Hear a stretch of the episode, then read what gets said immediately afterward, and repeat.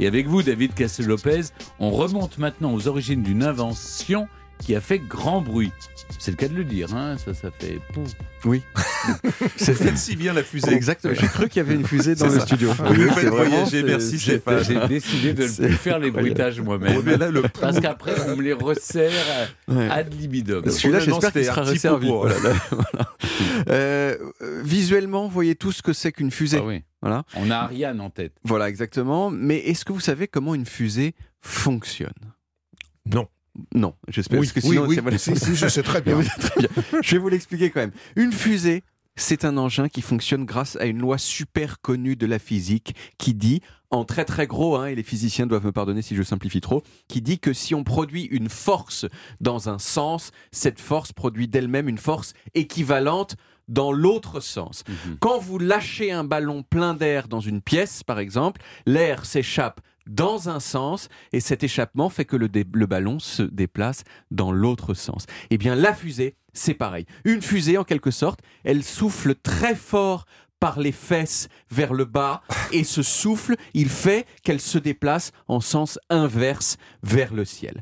Alors l'une des toutes premières personnes qui a imaginé qu'on pourrait fabriquer une fusée grâce à ce principe, c'est un physicien austro-hongrois qui s'appelait Hermann Obert.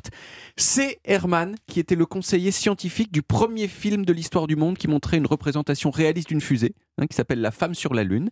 Mais à ce moment-là, c'était encore théorique. Et comme souvent, le moment où on s'est dit que ce serait bien d'accélérer le passage de la théorie à la pratique, c'est la Seconde Guerre mondiale. Parce que vous le savez, la perspective de casser la gueule aux gens qu'on n'aime pas, c'est un des vecteurs les plus puissants du monde quand il s'agit d'inventer des choses vite et bien. Et les premiers qui ont mis le paquet sur les fusées, ce sont les nazis. Enfin c'est la neuvième émission de la saison et j'avais pas encore parlé des nazis. J'étais pas bien. Vous voyez, j'étais pas bien. L'un des principaux ingénieurs qui travaillait sur les fusées nazies, c'était un disciple de Hermann Obert qui s'appelait Werner von Braun. La fusée de Werner, euh, elle s'appelait euh, la V2, hein, vous la connaissez sans doute. Pour la construire, il fallait de la main-d'œuvre euh, en grande quantité, mais heureusement, heureusement, les nazis étaient pleins de ressources et donc ils ont mis à la disposition des scientifiques des gens gratuits venus des camps de concentration, ce qui a rendu la tâche beaucoup plus facile et beaucoup moins chère. Et oui, on se dit souvent que le fascisme c'est triste, Euh, c'est triste pour les victimes, oui, mais pour les bourreaux, c'est vraiment super. vous Voyez, la première fusée V2, elle a été testée le 3 octobre 1942, il y a presque 80 ans euh, jour pour jour. Euh, le V, vous savez euh, ce que ça voulait dire? Victoire, Non, Version? Non plus. euh, Ça voulait dire Vergeltungswaffe. Ah. Vergeltungswaffe, euh, ce qui veut dire arme de représailles.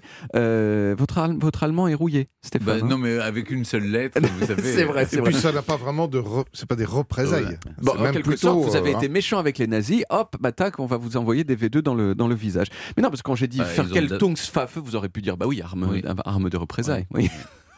Ça n'a pas été immédiat. Non. Mais bon, le but des V2 à ce moment-là, c'était évidemment pas de se déplacer vers l'espace, hein, c'était de transporter de l'explosif qui aille péter dans le visage des gens.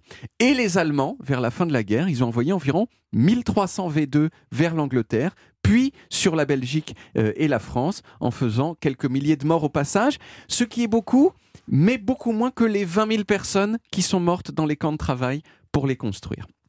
Et puis, la fin de la guerre est venue, et les Américains, ils se sont dit, euh, attends, euh, ok, Werner von Braun, euh, il est nazi, mais il sait faire des fusées. Et, et- et quand même, euh, je, crois que, à ce qui paraît, savoir faire des fusées, ça compense le nazisme, voyez, comme les crédits carbone. Et donc, ils ont embauché Werner von Braun en lui disant, eh, fais des fusées pour nous. Et Werner, c'est ce qu'il a fait, il a mis son savoir à la disposition du gouvernement américain.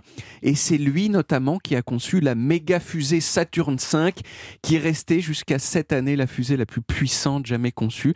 Elle faisait 111 mètres de haut. Et à l'intérieur de cette fusée, il y avait quoi, à votre avis? Je vous donne un indice, c'était en 1969. Euh, Un gars. 1969. les Bah, c'est le premier pas sur la Lune. Et ben Bah voilà oui, un gars. il, y avait, il y avait plusieurs gars. Ouais, trois. Il y avait les premiers hommes qui ont marché sur la Lune. Et il a fallu donc attendre cette année, ce mois-ci, pour qu'une fusée plus puissante que celle de Werner euh, existe. Elle s'appelle la SLS et son, son- et son lancement, c'est l'une euh, des premières étapes de la NASA pour retourner sur la Lune.